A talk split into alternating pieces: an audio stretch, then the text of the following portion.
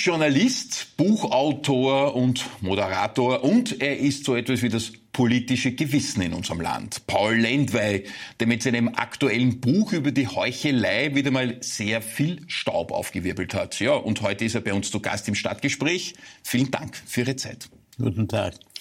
Das Buch über die Heuchelei ist das mittlerweile bereits 20. Buch, das Sie selber verfasst haben. Da geht es um Doppelmoral und Scheinheiligkeit in der Politik. Sie haben sehr, sehr viele Persönlichkeiten drinnen namentlich erwähnt. Keine Angst offenbar vor dem, was dann passieren wird. Wenn Sie alle Personen jetzt hernehmen, die Sie erwähnt haben, wir kommen zu jedem Einzelnen noch, aber wenn Sie über alle drüber denken, wer ist aus Ihrer Sicht der größte Heuchler von allen eigentlich? Also es ist sehr schwierig Vielleicht ist das ex equo Putin und Orban. ex equo, naja, ein toller erster Platz. Sie, damit, Sie thematisieren ja wirklich beide. Wladimir Putin wird intensiv äh, thematisiert, Viktor Orban. Sie bezeichnen zu Ungarn zum Beispiel als eine als Demokratie verkleideter Mafiastaat. Ist das so? Ich bin nicht der Autor. Es war ein früherer Bildungsminister und Soziologe Balint Magyar, der diesen Begriff zum ersten Mal benutzt hat in einem großen Werk. Das ist ein Mafiastaat der Familien und Freundesclans von Viktor Orban. Mhm. Und ich habe keinen Grund, äh, diese Definition äh, zu bezweifeln, wenn ich anschaue, wie viel Geld? Seine Familie, außer ihm, er ist ein armer Mann, er hat nur eine halbe Wohnung und sein Salär, aber sein Vater, seine Brüder, seine Frau und so weiter, sein Schwiegersohn im Alter von 33 Jahren schon unter den 20 oder 30 reichsten Leuten. Also äh, es ist so, wie das äh, Balint Magyar oder die verstorbene Philosophin Agnes Heller gesagt hat. Sie hat gesagt, das ist eine Tyrannei verkleidet wie eine Demokratie mit periodischen Wahlen sehr, sehr heftig. Äh, auch ein anderes Gebiet, auf das Sie sehr viel Augenmerk geworfen haben, ist der Balkan. So Sie sagen, es ist eine Spielwiese für westliche Heuchler. Alle Länder, die es jetzt gibt, als Ex-Jugoslawien sozusagen. Und Sie kritisieren auch die blinde Russlandpolitik Deutschlands. Äh, da muss man sich fragen, war nicht auch wir in Österreich blind gegenüber Russland, gegenüber Putin? Also, wenn Sie Balkan erwähnt haben, es war für mich eine besondere schmerzliche Sache. Ich habe mich äh, jahrzehntelang mit den Balkanländern beschäftigt. Ich habe bei den Vorbereitungen für dieses Buch sogar sehr viel gesehen und gelesen, was ich früher selber nicht gewusst habe, was alles diese Minister damals gesagt haben. Einige habe ich sogar in meiner damaligen, als Oststudio genannten ja. Sendung gehabt, mit unglaublicher eingebildet, abgehoben. Wir werden das alles erledigen. Sie haben nichts gewusst. Und ich fürchte, Heute wissen sie auch nicht viel mehr, mhm. wenn man sieht, wie sie zum Beispiel dem Herr Vucic in Belgrad den Hof machen und so weiter.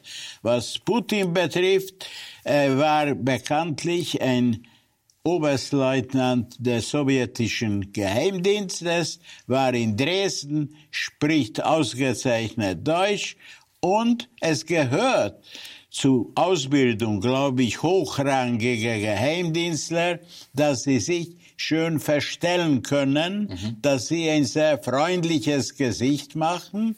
Und das hat er gemacht. Er hat 2001 in deutscher Sprache eine fulminante Rede im Deutschen Bundestag gehalten, aber einige Jahre später hat er offen angefangen, seine Gegner einzusperren. 2008 äh, Georgien, 2014 äh, die Krim wurde annektiert und trotzdem wurde er in Österreich und in Deutschland hofiert. Eben, das ist ja bei uns auch nicht anders gewesen. Viele sagen ja, der Wohlstand Österreichs ist nur deswegen gegeben, weil wir immer beim Bundesheer sehr viel eingespart haben, aber weil wir eben auch sehr, sehr billige Energie aus Russland bekommen haben. Waren wir da blind?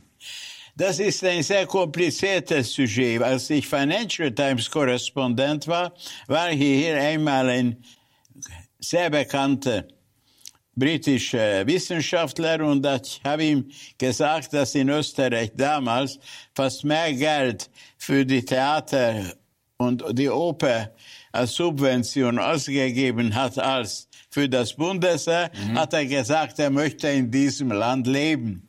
Also äh, das Problem ist natürlich nicht das Bundesheer, das Problem ist die Fähigkeit, die Kompetenz, dass solche Leute in wichtigen Positionen sitzen sollen, die davon etwas verstehen. Mhm.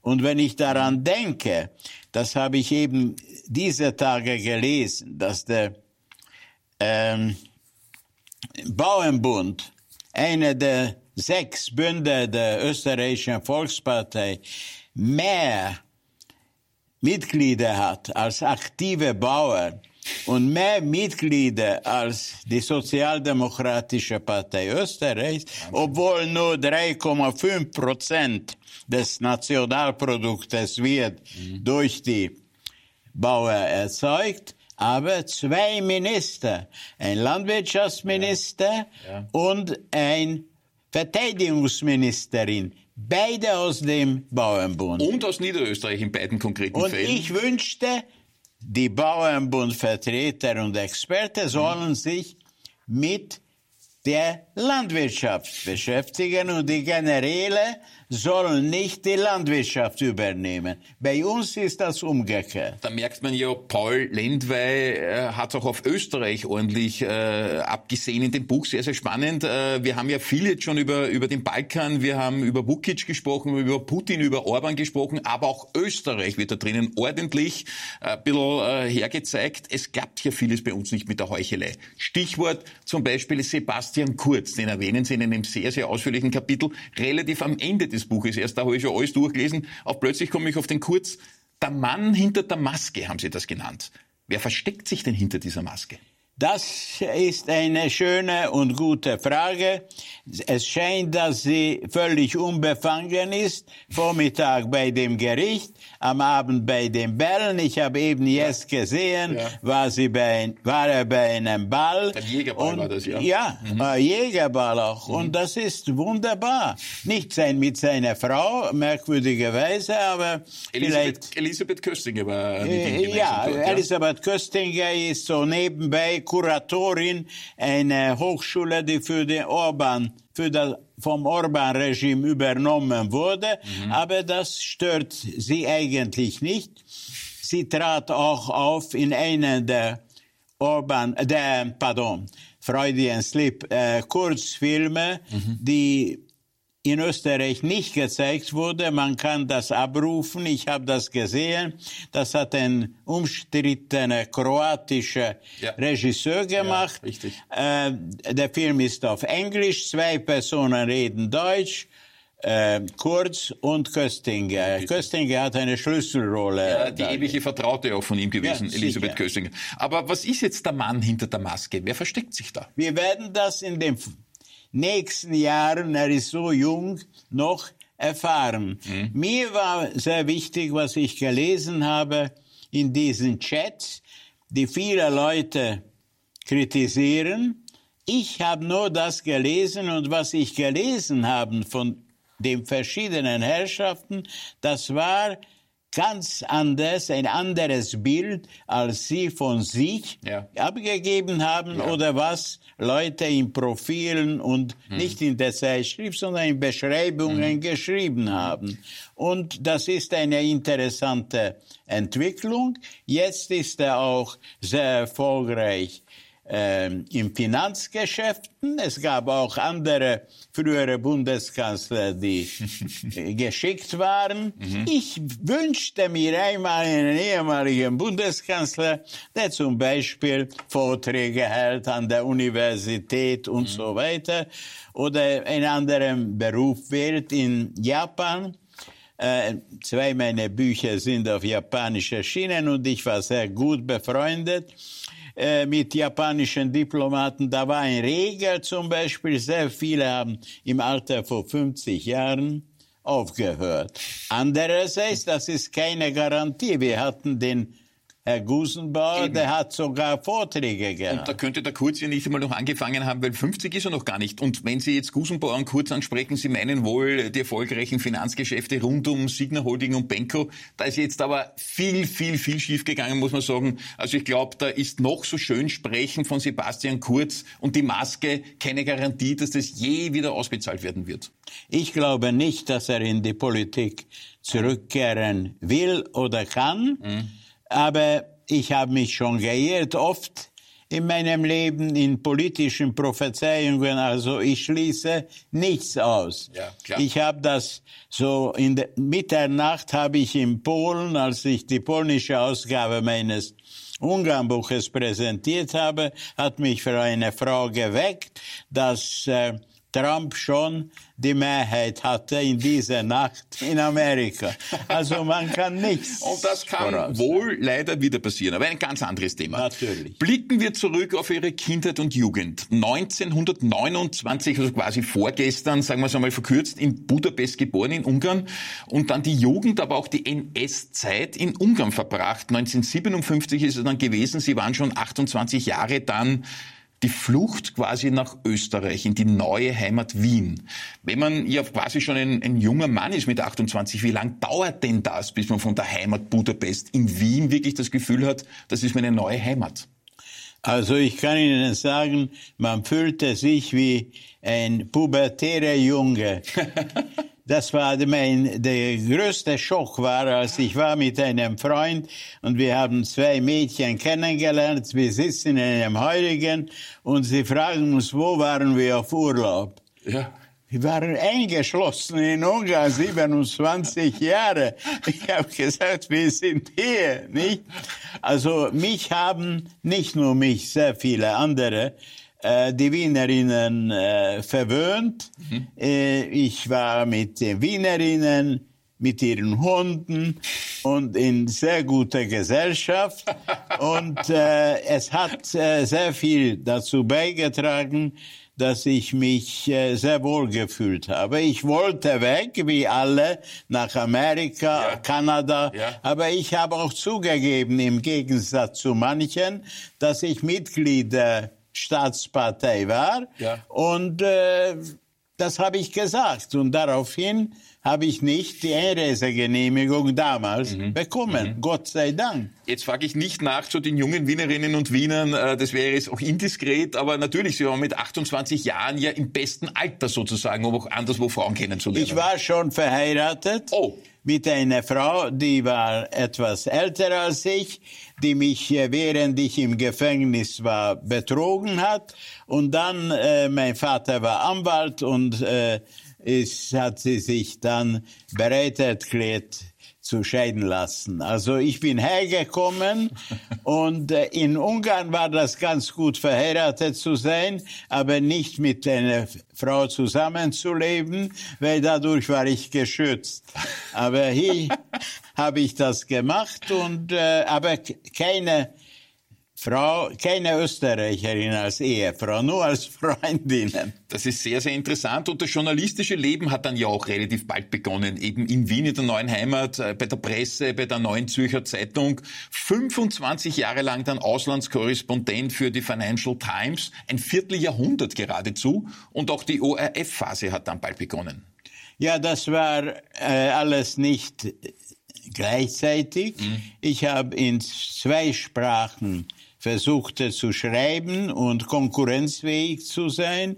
Deutsch und Englisch habe ich für die Presse gearbeitet, andere Zeitungen, Schweiz, Deutschland und für die Financial Times.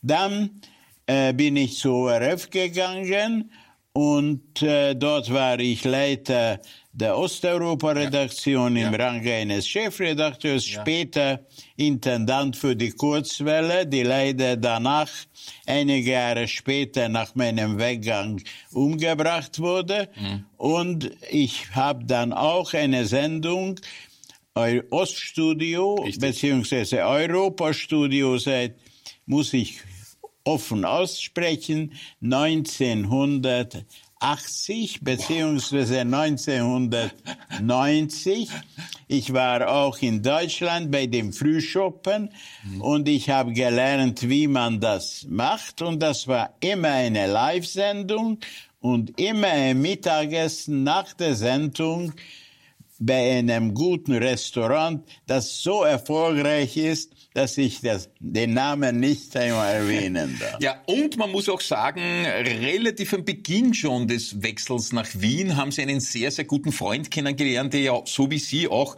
quasi das große journalistische Gewissen im Land geworden ist, Hugo Portisch. Hugo Portisch habe ich schon in Warschau auf meinem Weg nach Österreich Wahnsinn. kennengelernt. Und komischerweise meine Frau, die war eine englische Schauspielerin, ja. sie hatte Hugo und seine Frau früher gekannt als mich. Und das trug dazu bei, diese zweifache Bände, dass ich mit der Hugo sehr, sehr befreundet mhm wurde und äh, sein Tod war ein großer Schlag für mich. Absolut, für viele, viele anderen auch. Jetzt gibt's nur mehr den äh, Paul weil ihr beide habt uns immer die Welt erklärt. Man muss auch sagen, sie wurden gewürdigt, auch in anderer Hinsicht, unter anderem für ihre literarischen Werke. Und da haben sie uns äh, etwas mitgebracht, was immer wieder die prominenten Gäste mitbringen, ein Ding des Lebens. Das müssen Sie uns jetzt aber schon erklären. Was kann das, das ist Ding? Le Livre Le Prix du Livre Européen, das ist der europäische Buchpreis, den kürzlich Robert Menasse auch bekommen hat. Und das wurde mir in, in äh, Brüssel bei der EU äh, von einem polnischen Regisseur feierlich übergeben. Äh, das gibt eine französische Institution von der kürzlich gestorbenen Jacques Delors und man kriegt dieses kleine Glasdenkmal und, und 10.000 Euro. Und das ist, war eine große Ehre, weil es war ein wirklicher Konkurrenz. Und das mhm. ist für mein Buch über Viktor Orban, die Biografie von Viktor Orban. Das ist ja das Buch, äh, das Orbans Ungarn ist 2016 herausgekommen, das vielgeprüfte Österreich dann 2022. Aber man könnte jetzt 20 Titeln aufzählen. Und was sie immer noch sind, und das ist sehr, sehr spannend, sie sind Kolumnist im Standard. Und ganz aktuell habe ich jetzt gelesen, sie warnen da unter anderem vor den Worten von Herbert Kickel, etwa, dass er eine Fahndungsliste der Volksverräter hätte, hatte er gesagt beim Neujahrstreffen. Und man solle sich sich mit dem System anlegen. Wie gefährlich erscheint Ihnen denn Herbert Kickel? Es ist für mich eine sehr schwierige Frage. Als ich mein vorletztes Buch viel geprüftes ja. Österreich ja. geschrieben habe, habe ich mit Herbert Kickels zu, wie mit 54 anderen Politikern und Wissenschaftlern gesprochen. Äh, er hat mich freundlich empfangen, haben sie sogar ein Foto davon gemacht und äh, war sehr begeistert nach dem Gespräch, dass wir über Haider gesprochen haben, über sein Leben. Aber ich muss betonen, das war, ich habe nachgeschaut kürzlich, am 5. Juli 2021. Mhm. Damals war mhm. noch Sebastian Kurz im Würde, mhm. in Glanz. Mhm. Und Herbert Kickel hat niemanden so, ich würde nicht sagen gehasst, aber jedenfalls äh, beschimpft als Kurz, weil er hat dem Bundespräsidenten zum ersten Mal in der Nachkriegsgeschichte Österreich vorgeschlagen, dass Herbert Kickl entlassen werden ja, soll. Ja. Und Kickl hat hauptsächlich über ihn gesprochen mhm. und damals hat er äh, kein schlechtes Wort äh, über den Bundespräsidenten van der Bellen gesagt, auch hat nicht solche Warnungen ausgestoßen. Er war damals relativ, würde sagen, für seine Verhältnisse gelassen. Gemäßig. gemäßig. Und er war interessiert, ja. mhm. weil ich habe mhm. äh, Jörg Haider oft getroffen. Ich war auch zweimal, war er auch ähm, Europa äh, Oststudio mhm. und äh, Club 2 unter meiner Leitung teilgenommen. Also es war ein normales Geschäft. Jetzt, normales Gespräch. Jetzt führt er die Partei und spürt den Wind. Und der Wind weht in seine Richtung. Ja, es ist Rückenwind. Und das jetzt. bedeutet, Jeder will die Macht mhm. und es gibt natürlich mhm. verschiedene Mittel. Mhm. Er greift jetzt zu Mitteln, die damals, als ich mit ihm geredet habe, mir mhm. nicht wahrscheinlich mhm. erschienen. Ein anderes Thema, der private Paul Lendwey. Das ist immer sehr, sehr spannend. Jemand, der die Zeitgeschichte in unserem Land so geprägt hat, wie Sie gemeinsam mit Hugo Bortisch immer alles erklärt haben, klare Worte finden und in den Büchern sparen Sie auch nicht mit ganz klaren Zuschreibungen sozusagen. Aber es gibt ja auch so etwas wie private Leidenschaften, Hobbys, etwas, für das man brennt. Da muss man sagen, zum Beispiel besitzen Sie seit Jahrzehnten in Altaussee so eine Art zweite Heimat. Altaussee ist ein ein, ein, ein besonderer Begriff, es ist ein Lebenselixier. Darüber haben von Hugo von Hofmannsthal bis Herzl äh, viele, viele Menschen geschrieben. Da gibt es große Schriftstellerinnen wie Barbara Frischmuth. Mhm. Zum Beispiel auch heute große äh, Schauspieler. Und äh, ich war dort auf Hochzeitsreise und äh, das war vor vielen, vielen Jahren. ich weiß. Äh, ich kann Ihnen sagen, 1962. Und dann später habe ich angefangen, öfter hinzufahren. Ja. Und dann habe ich im letzten Augenblick eine kleine Mansardenwohnung äh, kaufen können. Mhm. Und seitdem war ich jedes Jahr äh, im Sommer da, manchmal war ich auch im, im Winter da und gehörte irgendwie zu Mobiliar, nicht? Und, und das ist Altaussee und in Wien ist es die Tangente äh, zur Volksoper, zum 18. Bezirk, zur Währinger Straße, würde ich jetzt mal es sagen. Es ist so, ich war oft bei einer Heurigen, ja. äh, als ich kam, was äh, der, eine, eine Burgschauspielerin und äh, äh, Jacques Hanach, ein sozialdemokratischer Journalist und Chefredakteur und Biograf von Otto Bauer organisiert hat. Und bei diesem Heurigen habe ich gelernt, sehr früh, dass in Wien man in Bezirken wohnt. Ja. Das ist eine ganz große Sache, wenn man von einem Bezirk in anderen. Ja. Und ich kenne, muss gestehen, ich schäme mich immer vor meiner Frau, die erst vor 20 Jahren kam nach Wien meine jetzige Frau ja. aus Ungarn, aber es ist einfach so, ich kenne es sehr gut, äh, den vierten Bezirk. Zum ersten Mal war ich in, nein, achte, war mhm. ich in der Auersberg, mhm. äh, dann war ich in der Wiedner Hauptstraße, mhm. dann war ich in der Rochusgasse. Inzwischen sind die Gebäude verschwunden, aber die Erinnerungen sind geblieben. Dann war ich in der Münzwardengasse, da mhm. steht mhm. noch das Haus. Mhm. Dann kam der Sprung, wir zogen nach dem 19. Bezirk zu äh, äh, Neuwaldeck und dann zu nach äh, anderen Teilen. Mhm. Und Peter Altenbergasse haben wir ein Haus gehabt.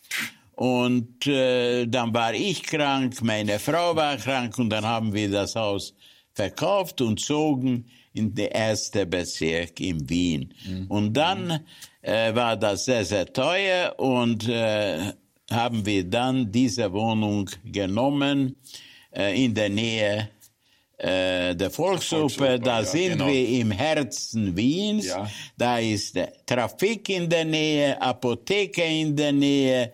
Äh, zwei äh, große Lebensmittelgeschäfte, alles. Und die Währinger Straße, die ich auch sehr gut kenne, ich wohne ja auch dort in der Nähe. Äh, ganz zum Schluss noch, wenn man jetzt so blickt in die Zukunft, das Jahr 2024 hat begonnen, was ist aus Ihrer Sicht, wenn man das so analytisch kennt wie Sie, was ist die größte politische Sorge, die Sie jetzt geraten haben, auch international betrachtet? Wo brennt der Hut am meisten? Also die größte Sorge, es geht um die Freiheit. Mhm. Alles ist verbunden mit der Freiheit.